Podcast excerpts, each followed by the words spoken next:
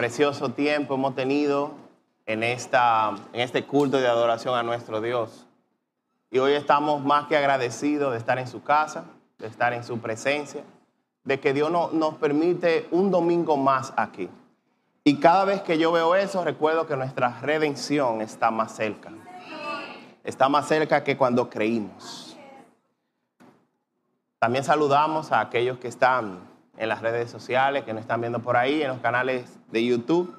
Sean bendecidos también en este día. Vamos a a entrar en materia inmediatamente, ya después de habernos acomodado en nuestros asientos. Yo quiero que oremos. Vamos a presentar la palabra, vamos a presentar eh, este tiempo que vamos a tener delante del Señor. Padre, hoy damos toda la gloria a ti. Hoy hemos reconocido tu nombre. Hoy hemos cantado a la roca de nuestra salvación. Hoy hemos danzado ante tu presencia con regocijo porque desde el cielo hacia la tierra hay paz con Dios. Porque hay salvación para el pueblo. Porque ya podemos entrar confiadamente ante tu presencia, Señor, sin ningún intermediario humano. Solamente hay un intercesor y es Jesucristo, el que está a la diestra del Padre, el cual es nuestro abogado, es nuestro salvador, es nuestro amigo y quien intercede diariamente por nuestras almas. Hoy tenemos paz para contigo, Padre. Y por eso venimos ante ti buscando, oh Dios, el mensaje de tu palabra. Y que tu palabra siga transformándonos, siga haciendo la obra que un día comenzaste. Queremos que hoy hables por medio de tu Espíritu Santo y que el Espíritu se mueva en cada corazón. Que el Espíritu Santo comience a operar, así como operaba en la creación, que se movía sobre la faz de las aguas, se movía sobre la oscuridad y trajo orden al mundo y así siga trayendo orden a nuestras vidas. Gracias Dios de orden, gracias Espíritu Santo, porque confiamos en que tú estarás con nosotros hasta el fin del mundo. Gracias, Señor. Te adoramos. Amén. Muy bien. En el día de hoy, hermano, yo he titulado el mensaje de hoy, Cuando la cultura eclipsa el mandamiento.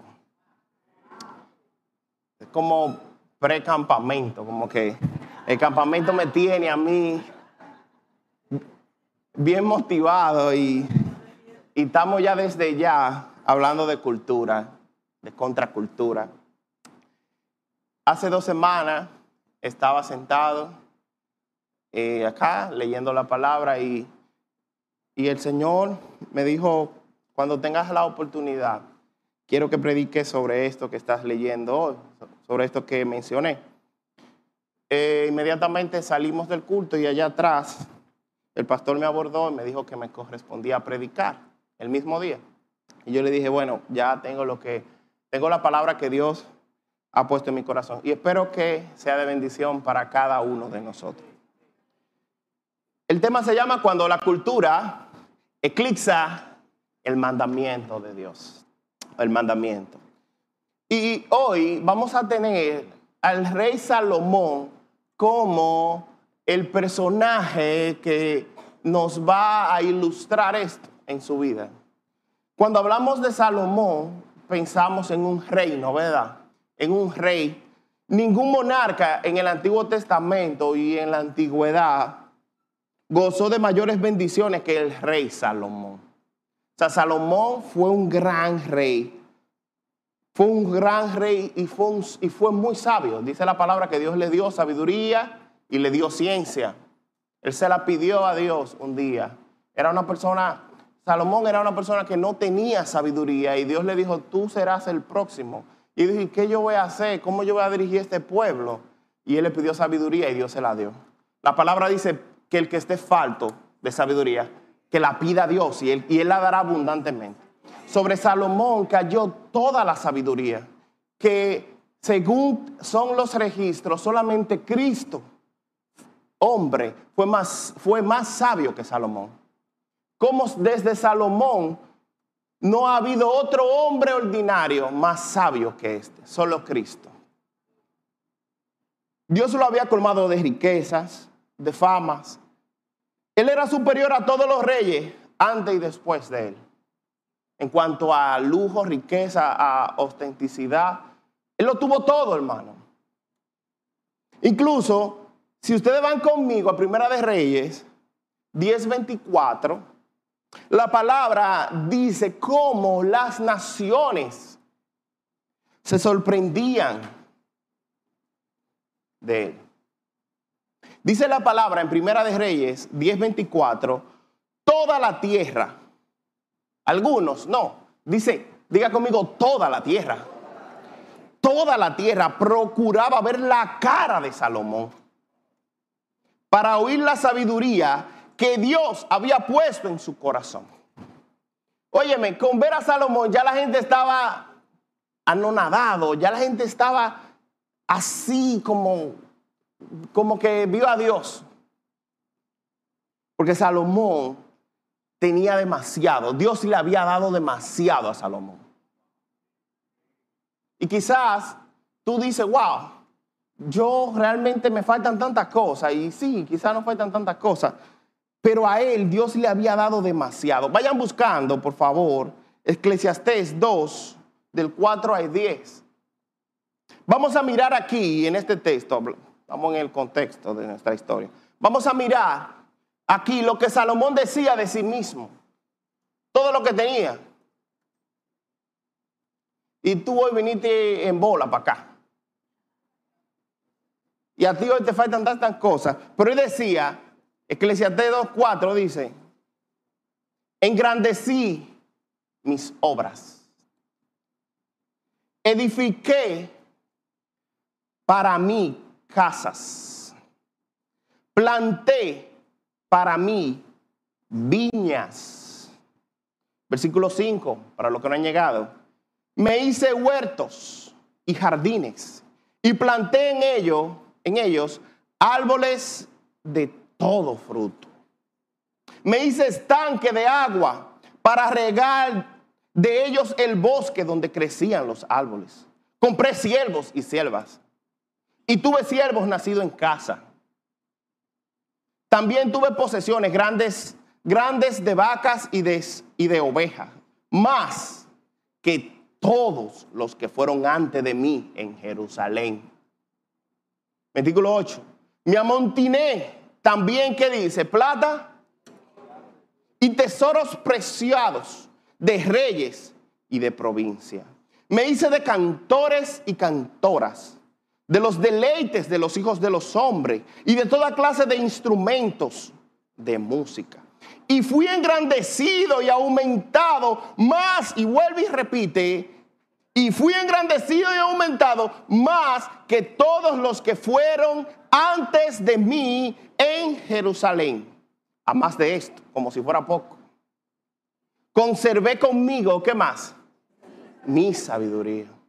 No negué a mis ojos ninguna cosa que desearan. Me aparté, ni aparté mi corazón de placer alguno, porque mi corazón gozó de todo mi trabajo.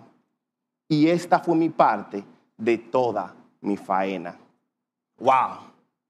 Salomón lo tuvo todo. Salomón todo lo que vio y quiso, lo tuvo. Salomón no es como nosotros, que para conseguir algo tienes que luchar por eso. A veces hay cosas en ti y en mí que no, no podemos conseguirla o nunca la conseguiremos. Mira cómo estamos nosotros batallando para construir ese templo. Y, pero lo vamos a construir. Porque Dios es el Dios que provee. De eso estamos claros, ¿verdad? Pero tu vida hoy en día quizás tú estás pasando hoy por un proceso de necesidad grave. Hay una recesión mundial. Los precios están así. Pero Salomón no miraba la factura cuando compraba. Porque todo era, todo era de él. Él no compraba nada porque todo era de él. Tenía naciones que le servían tributo, o sea, de otros pueblos, y él quería madera, se la traían. Él construyó ese gran templo, y todo eso se lo trajeron sus súbditos, porque él era el rey de la tierra en ese momento. Su nombre era Salomón, significa paz. Él tenía paz por todos los lados porque él gobernaba todo. O sea, Salomón no tenía problema. Él le dio todos los gustos a sus ojos, todos sus placeres y deseos. Ahora, ¿cuál fue el problema de Salomón? Vamos a mirar cuál fue el problema de Salomón. Ahora, algo más. Salomón fue tan importante y, glorioso que aún el mismo Cristo habló de, habló de él. Jesús dijo, wow, porque cuando habló de los lirios, lo único que se vistió mejor que lo que, lo que Salomón fueron unos lirios. Él dijo, ni Salomón se vistió como estos lirios con toda su gloria y majestad. O sea, Jesucristo reconoció la gloria de Salomón. Todos los reyes la reconocieron. David no tuvo un reino como el de Salomón. Tú juntas a todos los reyes de Israel y no le llegan ni a la mitad al reino de Salomón. Ahora, ¿cuál fue el problema de Salomón? Que la cultura en la que vivía eclipsó los mandamientos de Dios. El problema de muchos aquí es que la manera en cómo vive este mundo y cómo vivimos en este mundo eclipsa los mandamientos de Dios y no lo vemos.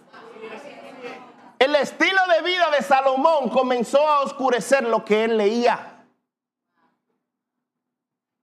Tu vida, tu estilo de vida, o resplandecerá el mandamiento o lo eclipsará.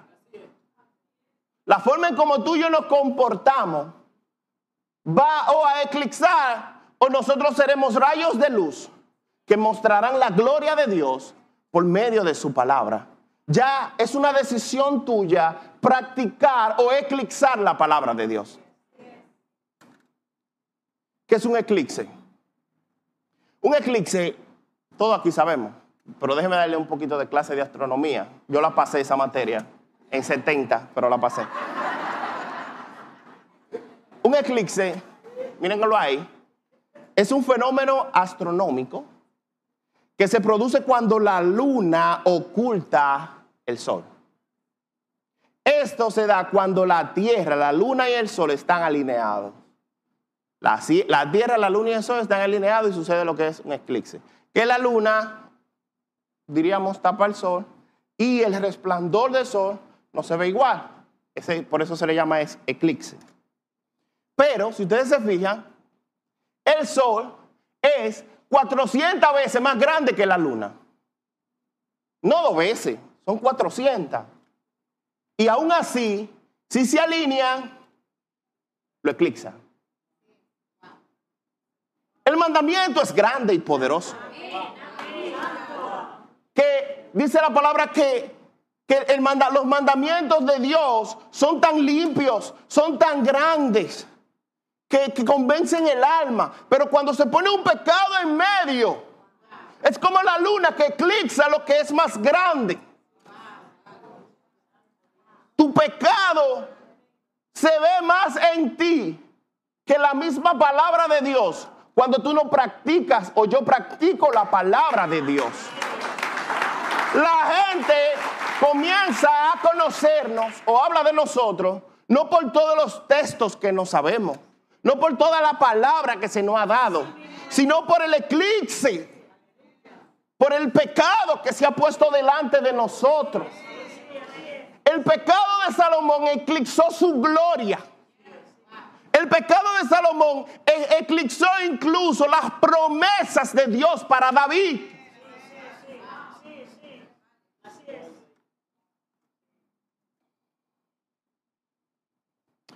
Por ejemplo, ¿Qué mandamiento corrompió Salomón?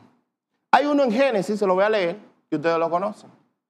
Uno muy conocido, Génesis 2, 24, que dice, por tanto, dejará el hombre a su padre y se unirá a quién? Y serán una... Pero ¿qué hizo Salomón? Vaya conmigo a Primera de Reyes 11.1. Primera de Reyes 11.1.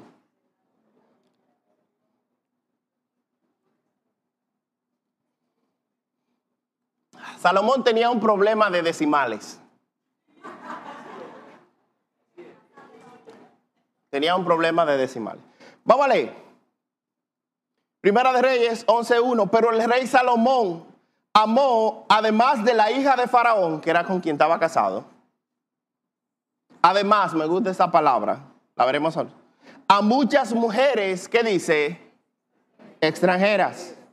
A las de Moab, a las de Amón, a las de Edom, a las de Sidón, a las Eteas, gente de las cuales Jehová había dicho a los hijos de Israel, no os llegaréis a ella, ni ellas se llegarán a vosotros, porque ciertamente harán inclinar vuestro corazón tras sus dioses. A esta, pues, se juntó Salomón con qué? Con amor y tuvo 700 mujeres reinas y 300 concubinas. Y sus mujeres, ¿qué dice? Desviaron su corazón. Wow. Salomón no él mismo lo dijo, que él no le dio retroceso a sus ojos. Todo lo que sus ojos veían, todo placer, él se lo dio. O sea, Salomón iba a un país y veía 30 mujeres buenas mozas y se las llevaba. Y yo, y yo me puse a pensar, yo decía, bueno, pero cuando dice el término reinas, se refiere a que eran sus esposas directas. Había una nuxia. O sea que Salomón se casó 700 veces. Casarse una vez difícil, planificó una boda difícil. Óyeme, la gente decía, señores, está casando alguien. ¿Quién será? Salomón. Cinco días después, señores, otra boda. ¿Quién será? Salomón. Y así se casó 700 veces. Y yo me imagino que cuando nacía un muchacho, señores, nació un muchacho, ¿de quién será? De Salomón. Y cuando Salomón lo veía, le decía, eh, le decía, ah, mira, este es mi hijo, hijo de Ramona. Y es, no, mi mamá se llama Juana. Ah, ok. No conocía a sus esposas. Pero no obstante, tuvo 300 concubinas, mujeres con las que fornicaba. Eran de él, pero fornicabas con ellas. Porque no se había casado con ella. Pero aunque el mandamiento dice, te unirás a tu mujer. Y yo le dije que Salomón tenía un problema de decimales. Porque Salomón, Dios dice una y él le puso tres ceros. Ahora, Salomón, diga conmigo, lo que comienza mal, termina mal. Yo le dije a ustedes que hubo una palabra allí clave que dijo además de la hija de Faraón. O sea, con la primera que se casó fue con la hija de Faraón, pero lo hizo mal. Porque se casó con una extranjera. Y el mandamiento dice que no te una a mujeres extranjeras porque desviarán tu corazón. Lo leímos. Él comenzó mal. Entonces miren los dos problemas. Primero amó a muchas mujeres extranjeras. Y lo segundo, amó a muchas mujeres.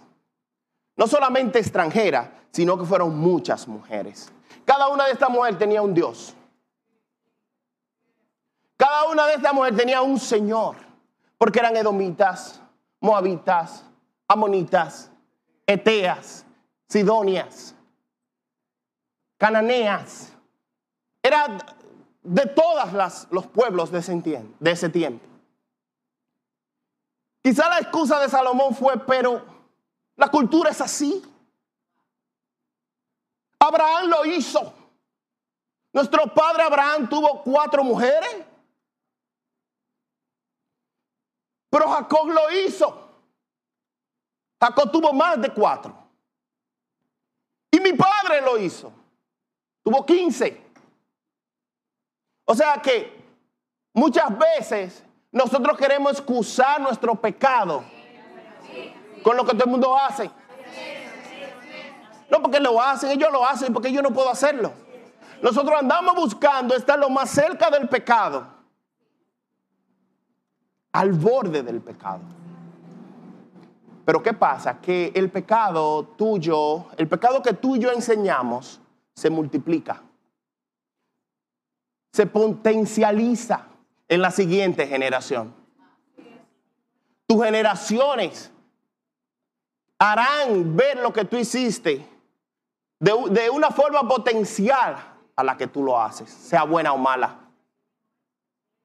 O sea que tú hoy debes tener cuenta, padre, aquí, hijo, líder, de cómo tú estás modelando, de qué tú estás hablando. Porque lo que nosotros enseñamos, eso es lo que los demás captan y hacen. Salomón tuvo todas estas mujeres porque la cultura así lo permitía. ¿Dios lo permitía esto? No. ¿Dios lo aceptaba esto? Tampoco. Era cultura. El mandamiento estaba ahí. Pero es cultura. Todo el mundo lo hace, todo el mundo lo ve. O sea que hoy en día yo te quiero decir a ti que no vivas conforme a lo que se dice, sino a lo que aquí dice. No vivas conforme a lo que hacen, sino a lo que tú viste a Cristo hacer. No dejes que nada en la vida, ni tus mismos pensamientos, eclipsen lo que Dios te ha enseñado. La palabra debe estar al frente de tu vida. La palabra tiene que estar al frente de ti y ella desnudará todo lo que no viene de Dios.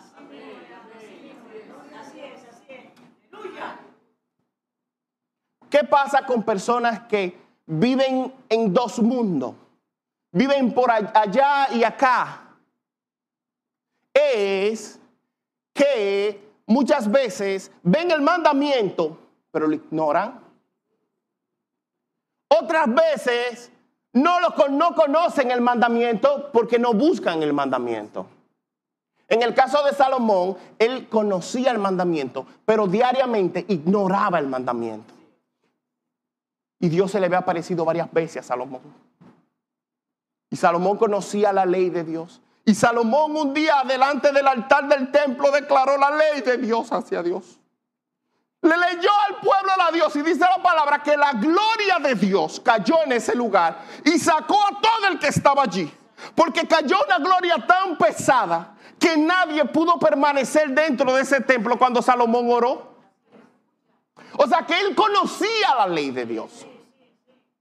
Él había tenido experiencia con Dios. Y él, y él había visto todo lo que Dios le había dado. O sea, no ignore todo lo que Dios te ha dado. Ah. Aquí vemos, yo quiero que vayan a Éxodo 14, eh, Éxodo 34, de 14 a 16, por favor.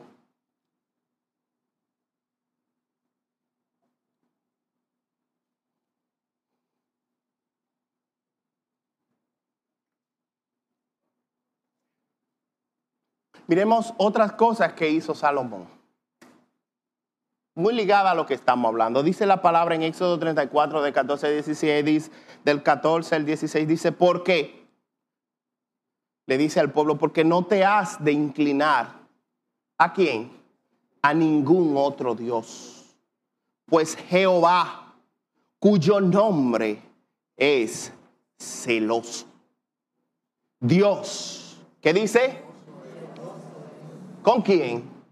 Dios es celoso con lo que tú y yo nos inclinamos. Y sigue diciendo, por tanto, no harás alianza con los moradores de aquella tierra, porque fornicarán en pos de sus dioses y ofrecerán sacrificios a sus dioses.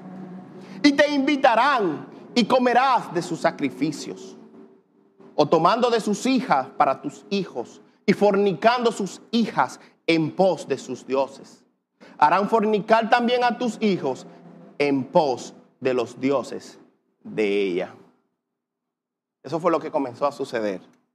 Porque no solamente Salomón se involucró él, él involucró a sus hijos, él involucró al pueblo a hacer esto. El pueblo aprendió de Salomón esto. Israel hoy es, en ese tiempo bíblico, se convirtió en, Israel y Judá, o sea, hubo una división, porque Salomón enseñó al pueblo esto y Dios trajo juicio. O sea que lo que tú y yo cometemos siempre será transmitido indirectamente. Sí, así es. ¿De quién aprendió Salomón eso? De David. David fue un gran rey de Dios. Pero David, aunque modeló a Dios y le enseñó a sus hijos que había que adorar a Dios, que había que servir a Dios, que había que pelear la batalla de Dios, pero David nunca le pudo modelar a sus hijos que había que serle fiel a una sola mujer. David cogió otras mujeres. Salomón no supo eso. David mató por otras mujeres. ¿Y qué pasó con la descendencia de Salomón? Que un hijo se acostó con una hija. Que un hijo mató a otro hijo por el pecado sexual.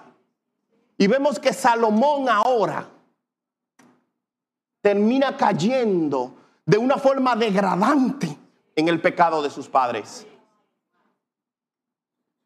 El pecado es peligroso, hermano. Porque no solamente te afecta a ti, destruye a los tuyos. Destruye a los tuyos. Hablábamos ya de que Salomón se casó con todas esas reinas. ¿Pero por qué?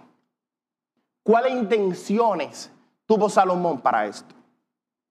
Lo primero, y una de ellas, eran alianzas de paz.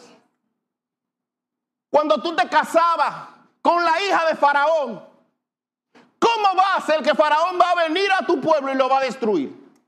Cuando tu hija está ahí. ¿Cómo iban a venir los de Sidonios a atacar a Israel? La paz que había sacrificado Salomón era una falsa paz. No estaba sostenida sobre la paz de Dios.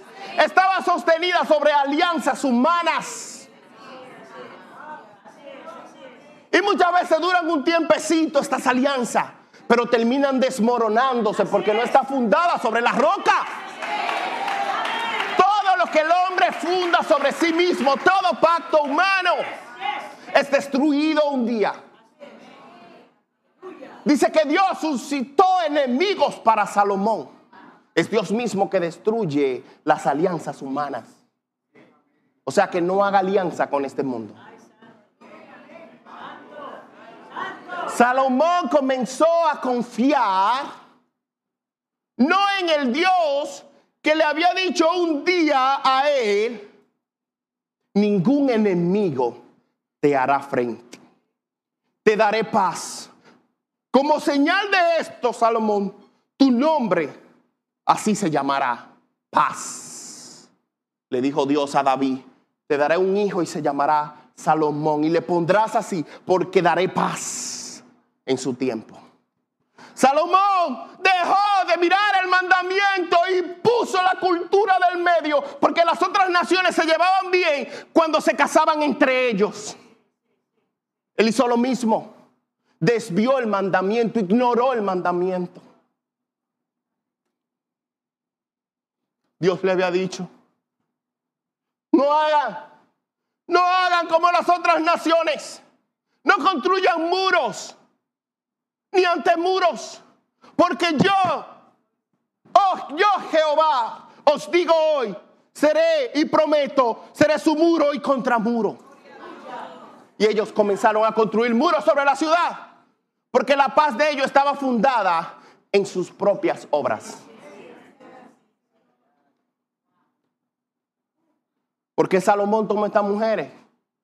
Por, por, por su necesidad sexual. Hoy en día, la cultura en la que vivimos está inclinada hacia el placer, hacia lo que quiere, hacia lo que desea. Hoy en día, es, el mundo se da todos los lujos que pueda porque al final ellos dicen, no, vamos a morir, vamos, vamos a darnos todos los gustos que podamos. Por eso la Biblia nos manda a la iglesia andar en el espíritu. Porque cuando tú andas en el espíritu, tú no satisfaces los deseos de la carne. Tu intención es satisfacer el espíritu. Dios es quien le da placer a tu carne, esos placeres que son legítimos. Pero tú no, andas tú no debes andar detrás de esos placeres. Tú debes andar detrás de la vida de Dios, de confiar en Dios, de poner tu esperanza en Dios y Él suplirá todas tus necesidades él estará ahí para ti.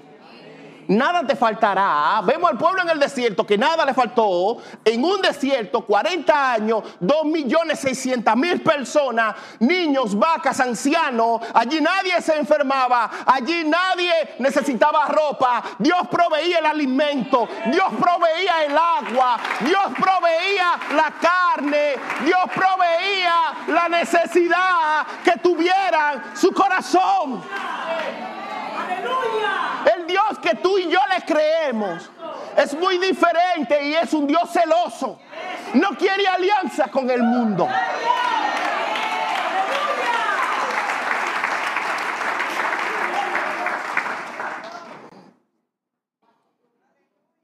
La cultura no solo te exige tener sus dioses, no solamente te dice, yo quiero que tú sigas estos dioses, y lo tenga, porque Salomón comenzó a, transportar en los lugares altos los dioses que le mencioné.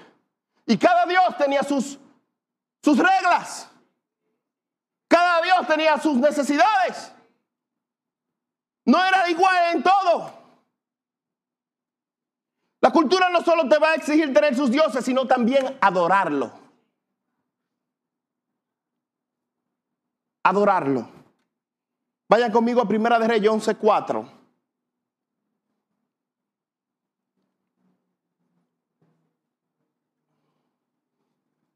Primera de Reyes 11.4 dice, dice la palabra, y cuando Salomón era ya viejo, sus mujeres inclinaron su corazón tras dioses ajenos. Y su corazón, ¿qué dice?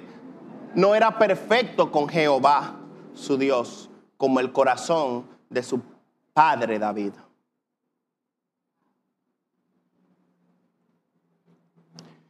Cuando uno piensa en, en esto, en este texto, vemos varias cosas.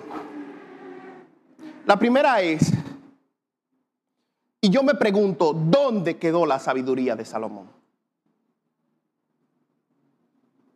Salomón era el hombre más sabio.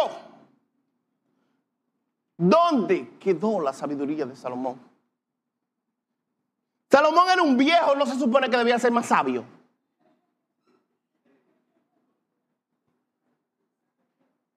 No quiero decir que aquí hay gente vieja. Aquí hay gente sabia, no vieja. Ahora, lo primero es que la edad no da sabiduría. Porque cuando tú vives bajo los mandamientos del mundo, ellos no te hacen sabio, te hacen necio. Salomón se volvió más necio. Cuando ya, y Salomón, algo que, que noté, murió joven. Ya, la Biblia dice que cuando él tenía unos cincuenta y tantos de años, ya le estaba muriendo fue a esa edad que él comenzó a inclinarse de lleno a los dioses de estas mujeres. El pecado destruye, el pecado acaba. Salomón ya estaba acabado, viejo, inclinado, rendido. Su sabiduría había muerto. La sabiduría que teme, que el principio de ella es el temor a Jehová, había desaparecido. Porque el principio de la sabiduría, ¿qué es? Porque él perdió la sabiduría. ¿Por qué Dios ya dijo que su corazón no era perfecto? Él perdió la sabiduría, hermanos, por la cultura. Porque dejó que entrara un solo pecado a su vida.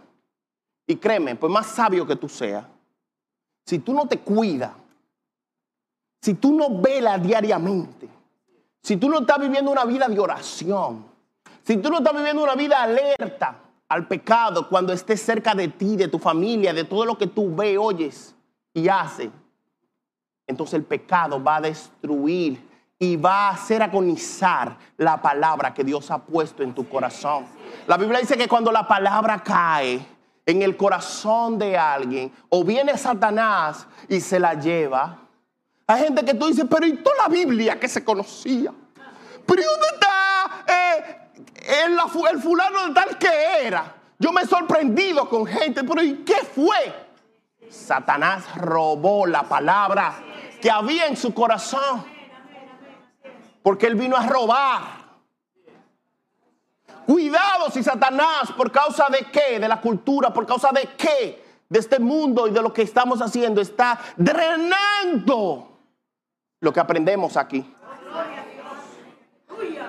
¿Y qué es que no aprendo? No me puedo aprender un texto bíblico, no puedo nada. Pero ¿y cómo? Y tú vives como el mundo. Entonces ten cuenta, ten cuenta cómo vivimos. ¿Y por qué entonces también el corazón de Salomón ya no era perfecto ante Dios? No era sabio, no era perfecto, estaba acabado. La razón es simple.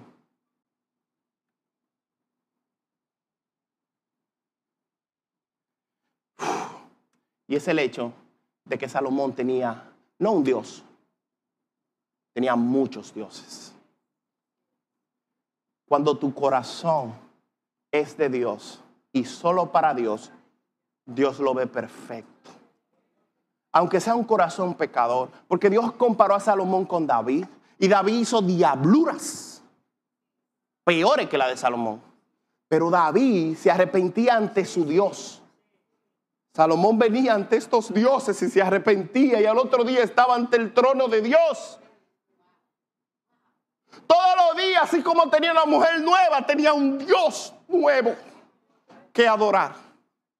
Y ya no era perfecto ante Dios porque en él no había arrepentimiento. Salomón adoró a Axtoré. Eso es un dios cananeo. Hay una foto, creo, por ahí. Miren eso. Es el dios de la fertilidad y de la sensualidad.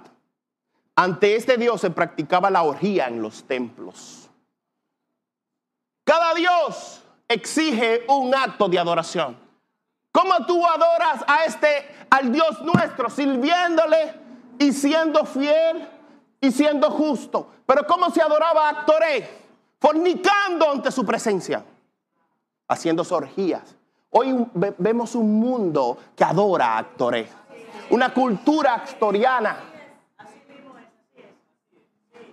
un mundo lleno de sensualidad, donde ya no hay fidelidad.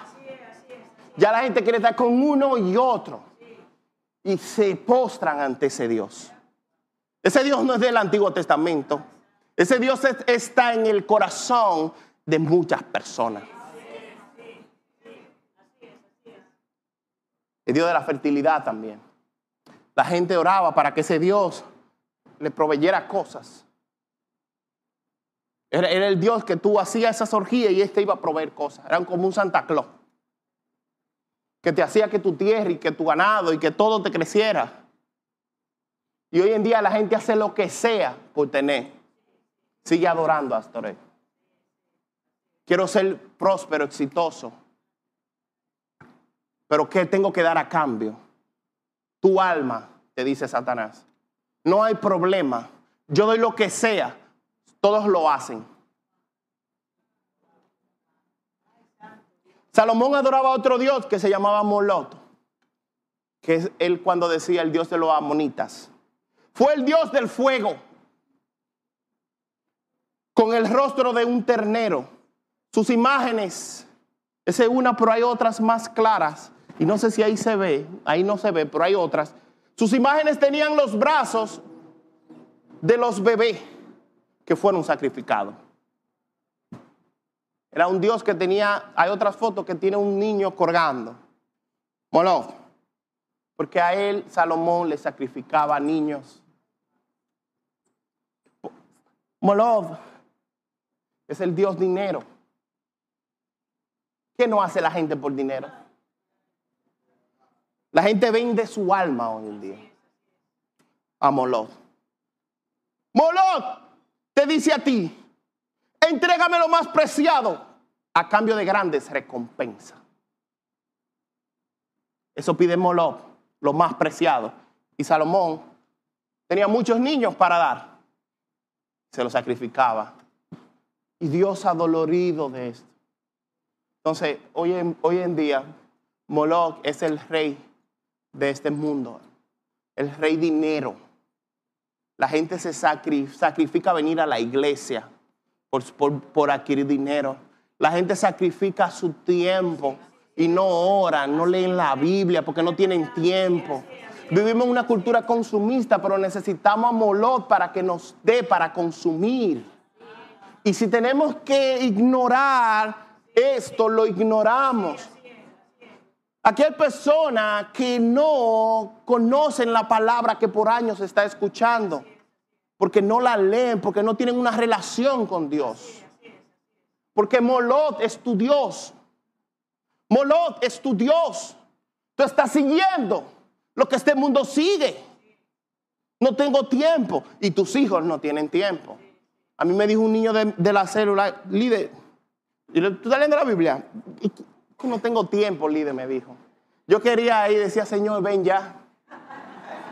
Estamos hablando de eso hace como tres años y ellos están más chiquitos, todavía ahora tienen 17 por ahí, tenían 14 años. Entonces, eh, ah, como vamos nosotros, van nuestros hijos, ahora los metemos en tantas cosas para que se preparen, para que mañana tengan más oportunidades, pero al final de todo, es oportunidades para que puedan conseguir más de esto. Más lana, más dinero, más preparado un currículum que ya ustedes saben, pero tú tienes que tenerlo preparado para todo, pero y Molot feliz. Y tú ves mucha gente creciendo, prosperando, pero tú le estás dando a Molot a tu hijo. Quizás nosotros estamos sacrificando físicamente, pero sí se lo estamos sacrificando, estamos sacrificando el alma, que es peor. Porque si tú le sacrificas, si, si un hijo muere, pero su alma se salva, nos sentiremos mal. Pero hay un doble dolor cuando se pierden eternamente. Entonces, cuídate de a lo que tú le estás sacrificando hoy en día. Cuídate si en tu casa o en mi casa hay otro altar.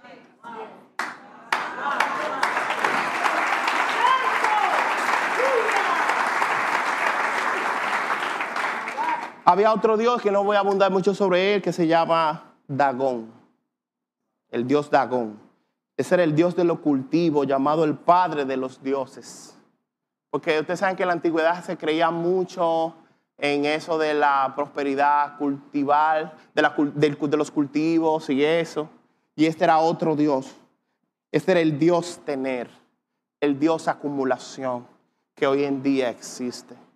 El Dios quiero llenar mis cuentas, el Dios quiero tener carro, el Dios quiero posesiones. Eso fue lo que Salomón, Salomón adoraba mucho a este Dios porque él decía, este Dios me ha dado tanto. Yo tengo tantas mujeres, yo tengo todos los reinos rendidos a mí, yo tengo tantos escudos de oro, yo tengo tantos, yo no tengo nada a mi alrededor que no sea de oro, todo era de oro, era ostenticidad, es lo que busca esta generación, a Dagón. Eso fue lo que Dagón, el dragón, Satanás, si fuera el mismo, que es uno de ellos, le ofreció a Cristo, yo te voy a dar todo esto, viene, yo te voy a dar todo esto si tú me adoras.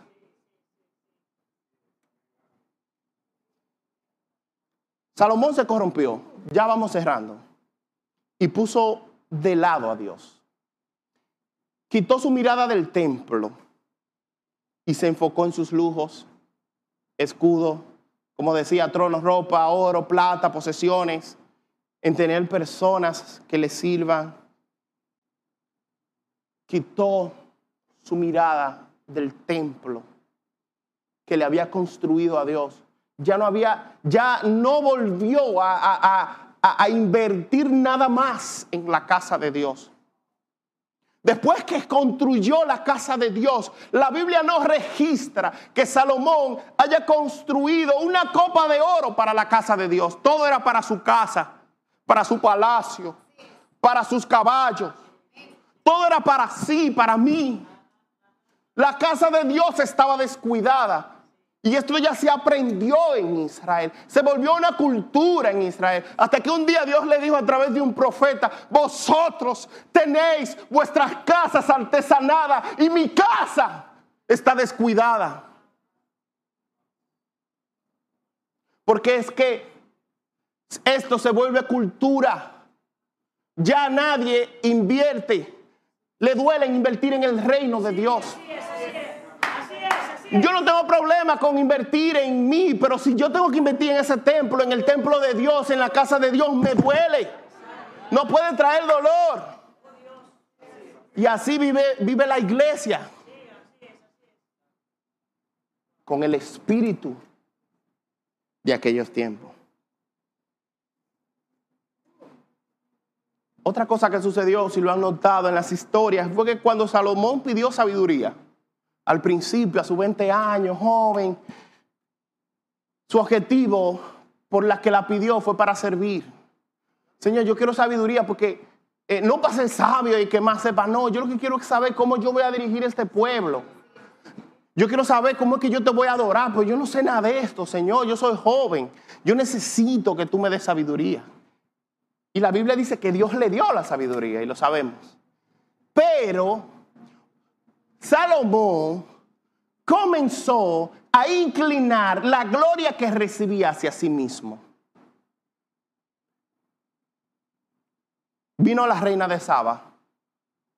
La Biblia no registra que ella se impresionó por el templo, sino por la casa de Salomón, por los utensilios de Salomón y los caballos de Salomón, y por la sabiduría de Salomón. Nada de Dios.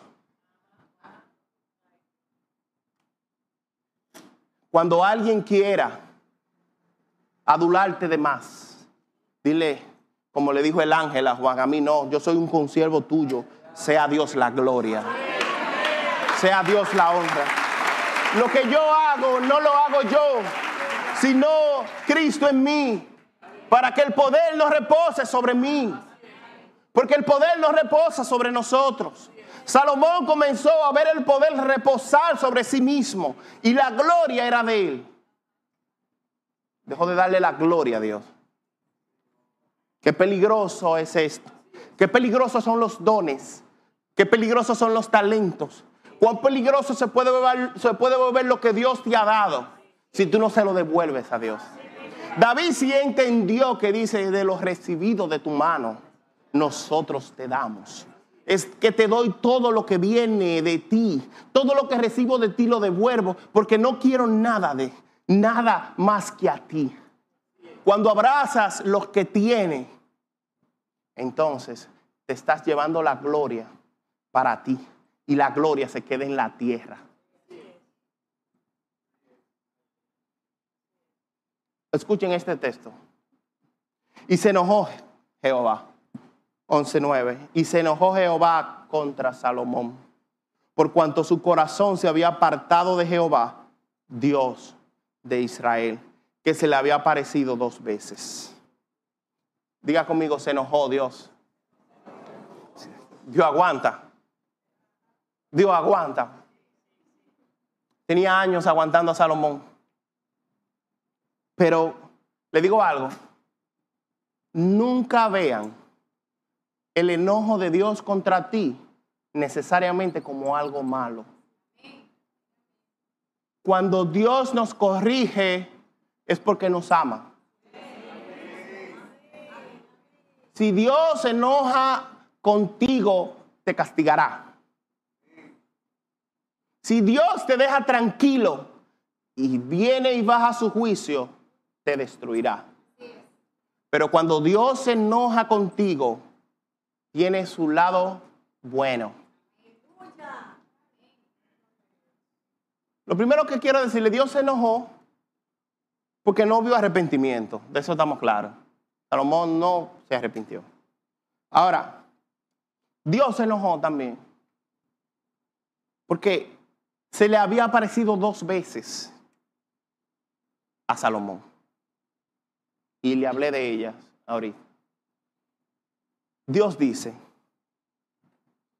yo te me he mostrado directamente a ti. Tú has visto mi gloria. Te he mostrado mis obras. No solamente te notifiqué mis obras, sino también mis caminos. O sea, viste lo que yo hago y quién yo soy. Salomón, y aún así, tú no has sido capaz de venir y, entregarte en arrepentimiento ante mí. ¿Qué tanto? Y siempre digo esto cuando tengo la oportunidad. ¿Qué tanto practicas el arrepentimiento ante Dios?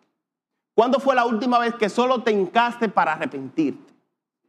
¿Cuándo fue la última vez que solo te hincaste para decir contra ti, contra ti he pecado? Nosotros necesitamos estar en la presencia de Dios, no solamente para pedir, sino para humillarnos delante de Él, porque somos pecadores. El problema de Salomón y David era que el papá se arrepentía y el hijo no. David hacía cosas peores, pero su arrepentimiento era profundo. Pero esto no así, Salomón. Hoy en día Dios se enoja con nosotros, porque queremos la experiencia de Dios, no la transformación de Dios gente experimentada sin ser transformadas. Gentes que sienten, pero que no cambian.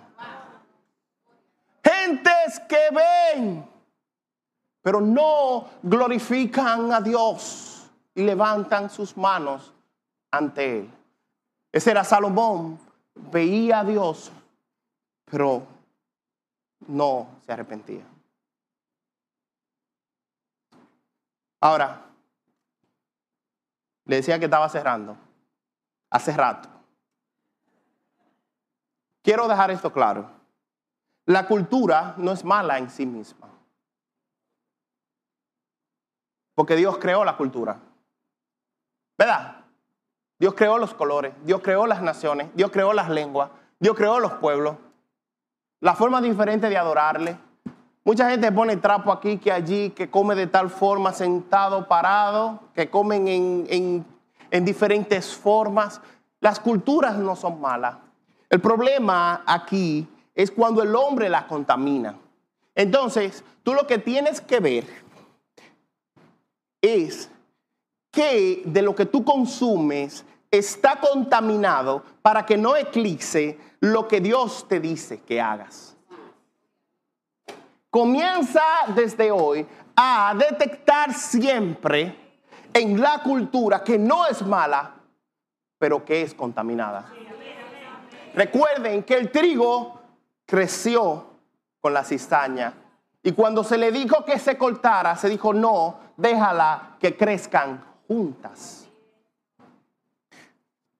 Nosotros vivimos en un mundo donde hay valores de Dios, porque Dios los creó. Pero Satanás se ha introducido con la cizaña y tú lo que necesitas es detectar qué es trigo y qué es cizaña.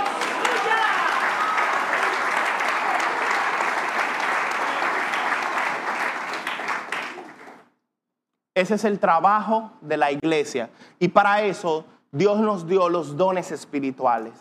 Dios te dio discernimiento espiritual para que sea cuando Satanás, para que sepas y veas cuando Satanás está por la zona.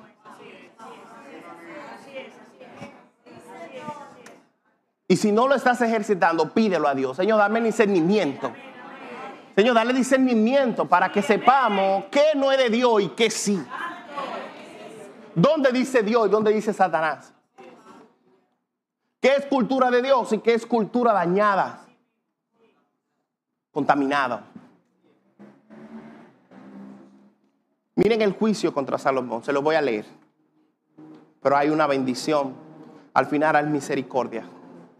Al final yo dije, ay, misericordia. Ese es Dios.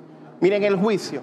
Y dijo Jehová a Salomón, por cuanto ha habido esto en ti y no has guardado mi pacto y mis estatutos que yo te mandé, romperé de ti el reino y lo entregaré a tu siervo.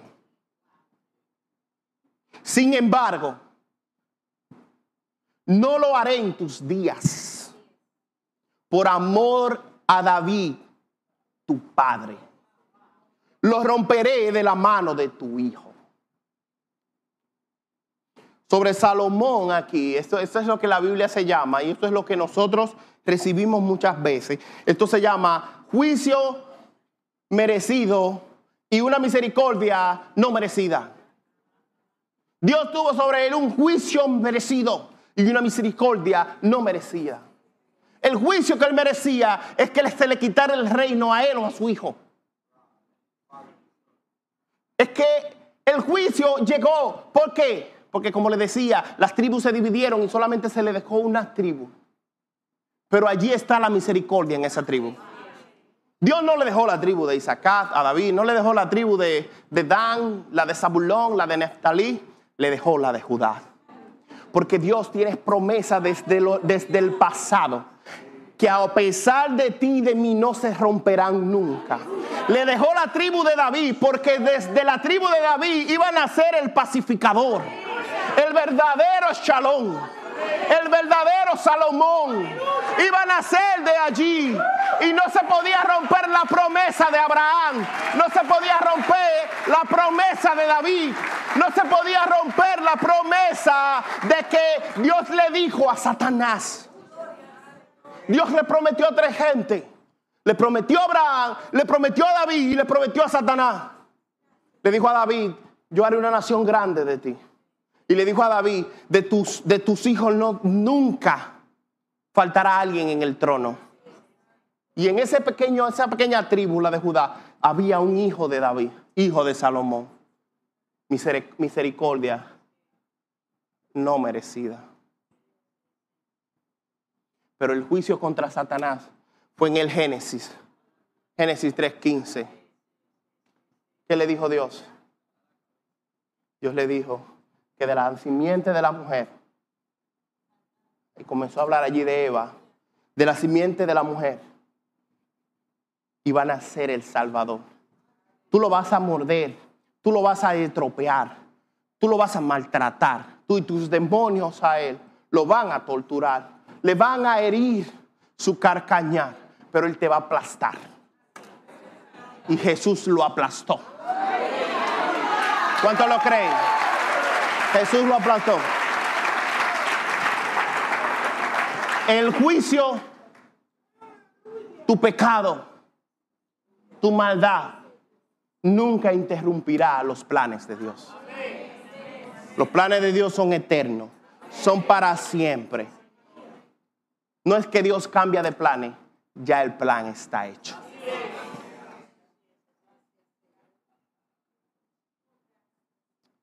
¿Qué pasó con Salomón? Concluimos con esto. ¿Qué pasó con Salomón? ¿Se perdió Salomón? La Biblia dice un poquito más hacia abajo que murió. Versículos más hacia abajo. Si, los, siguen leyendo la historia van a ver todo lo que pasó. Pero él murió. Murió sin Dios.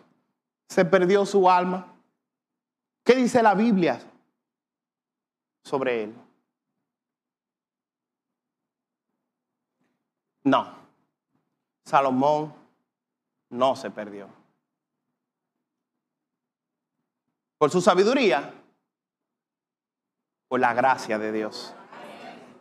Ahí es donde tú ves que no importa lo sabio que tú seas, no importa lo inteligente, los dones de Dios que tú tengas. No importa lo, cómo tú hayas comenzado al principio en tus caminos. Al final, cuando llega a tu vida el quebranto, quien te sostiene Jehová. La salvación es de Jehová. Él es quien guarda tu alma. Él es quien vela por nosotros. Si nuestra salvación dependiera un minuto de nosotros, se perdería.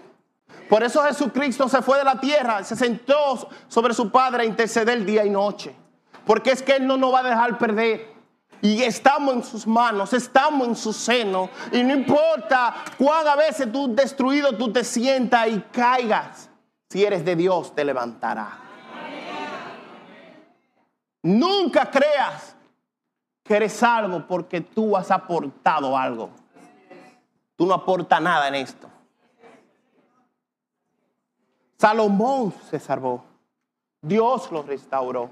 Y lo último que él hizo en su vida fue escribir el libro de Eclesiastés, ya viejo, ya viejito, al final de sus días. Y él dijo, Eclesiastés, vayan conmigo 12, 12 8 y concluimos con esto.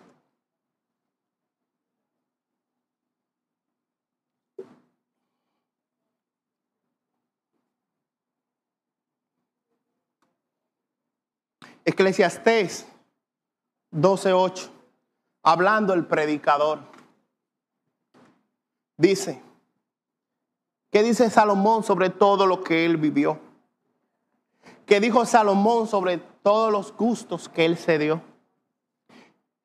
¿Qué dijo Salomón sobre su sabiduría misma? Salomón dijo, vanidad de vanidades dijo el predicador, todo es vanidad. Versículo 13.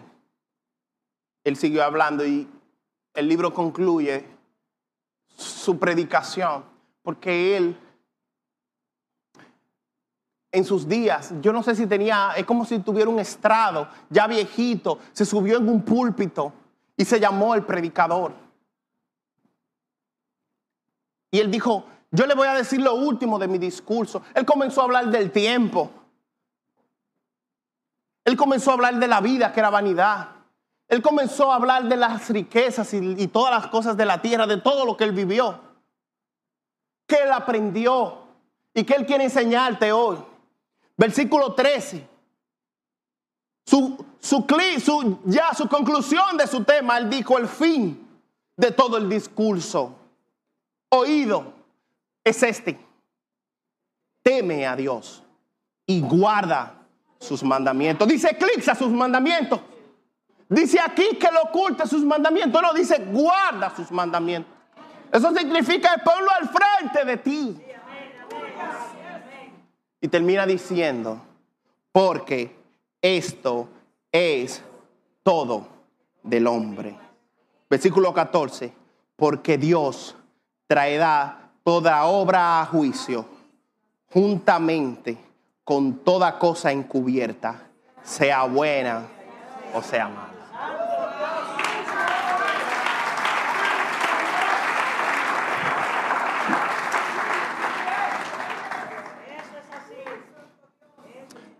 Quiero que tú cierres tus ojos. Padre, Hoy concluimos con Salomón diciendo todo es vanidad. Oh Señor, eso que hoy queremos perseguir, que estamos afanados, que, que, nos falta, que, que sufrimos por eso, esa aflicción de espíritu, todo es vanidad. Eso que nosotros hoy estamos luchando por alcanzar y que estamos fallándote a ti comprometiendo tu gloria, comprometiendo nuestra relación contigo, todo es vanidad. Perdona nuestros pecados, porque se nos, se nos ha faltado decir que el fin del discurso no se trata de lo que podamos adquirir en la tierra, de toda gloria de los hombres, sino de temer a Jehová, porque este es el fin nuestro. Si algo yo necesito es temerte a ti. Si algo yo necesito es temblar ante tu presencia. Si algo yo necesito es corandeo, es estar delante de ti, detrás de ti. Es ponerte encima, dentro y delante de mí. Si algo yo necesito es no darme gloria, sino atribuirla al que la merece. Si algo yo necesito en esta tierra se llama Jesucristo, mi Salvador, que murió por mis pecados. Si algo tú necesitas, amigo que estás aquí, ahora quiero que me escuches.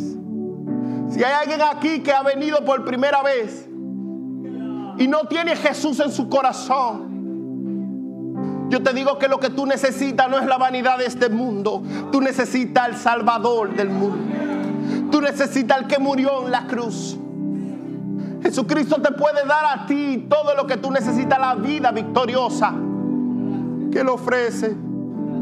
Él ofrece un tipo de vida que no es de esta tierra. Él ofrece una vida que se encuentra en Él.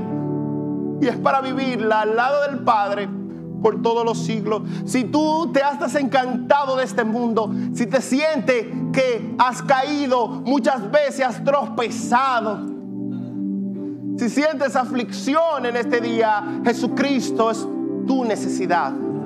Pero si también sientes felicidad, si también sientes que lo tienes todo, si también sientes que no necesitas nada, pero no tienes a Cristo, Cristo para ti también es tu necesidad.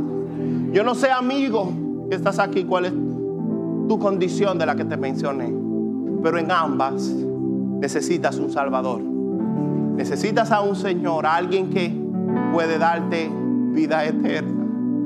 Si alguien aquí quiere recibir a Jesús en su corazón, ahí donde está sentado, yo te invito a que levantes tu mano y alguien orará contigo. Si alguien quiere recibir a Jesús en su corazón en esa hora, ese es el tiempo para que le reciba. ¿Quién levanta la mano y dice, yo, yo quiero a Jesús? Yo quiero a Jesús en mi corazón, yo lo necesito. Yo necesito su salvación. Espíritu Santo de Dios convence en esta hora. Pon la necesidad en el corazón. Muéstrale sus pecados. Muéstrale de que nada somos sin ti. En esta hora libramos la batalla espiritual, rompemos todo, toda cultura, todo hechizo, todo, todo lo que el enemigo ha sembrado. Rompemos en esta hora las mentes entenebrecidas. Oh Padre, la gloria de Jehová en la faz de Jesucristo sea ahora encendida en las mentes y los corazones de vida en este lugar, Señor. Que la gloria de Jehová sea la que sane y salve corazones. En el nombre de Jesús yo te ruego, Padre, tengan misericordia. Misericordia en esta hora. Y vuelvo y extiendo el llamado. ¿A quién le gustaría recibir a Jesús en su corazón? Si así lo desea, levanta tu mano y alguien orará contigo.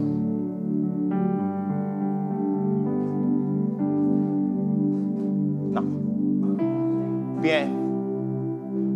Si nadie lo quiere hoy, te esperamos el próximo domingo aquí. Padre, oramos. Padre, gracias por tu iglesia. Gracias porque tú hoy nos has hablado. Así lo creemos por fe. En esta hora queremos cambio en nuestros corazones en nuestra manera de vivir. Que no descendamos nuevamente como Salomón a Egipto, sino que entendamos que ya la pasada manera de vivir dejemos, debemos dejarla enterrada. No resucitar a un muerto, que es el viejo hombre, que se quede allí y que sigamos viviendo la vida de Cristo. Como dice tu palabra, que sigamos la fe, la esperanza y la justicia con lo que de corazón limpio invocan el nombre de Jehová.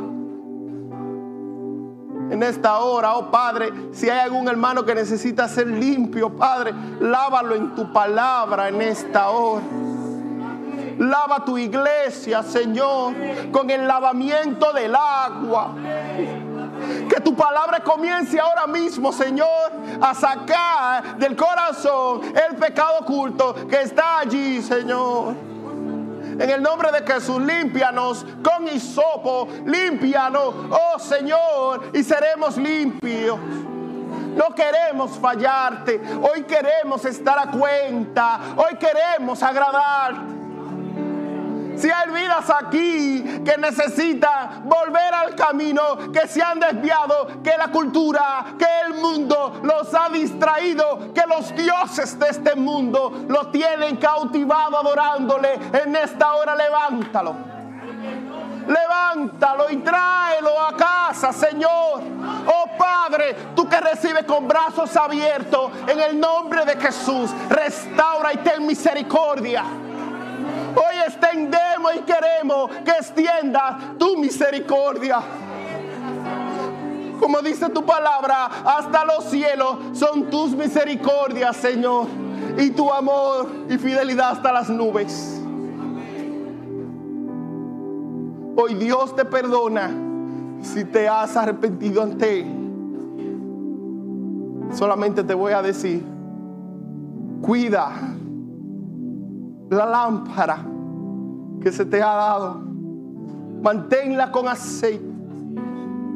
Porque el esposo viene. Y él se llevará lo que encuentre con sus galardones en la mano.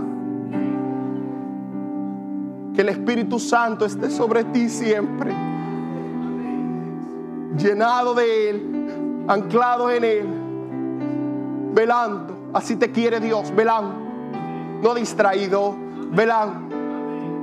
Gracias te damos, Señor. Levanta tu mano, iglesia. Terminemos diciendo, ven Señor. Y la iglesia dice, ven Señor. Y el Espíritu dice, ven Señor. Ven. Aleluya. Gloria a Dios. Amén.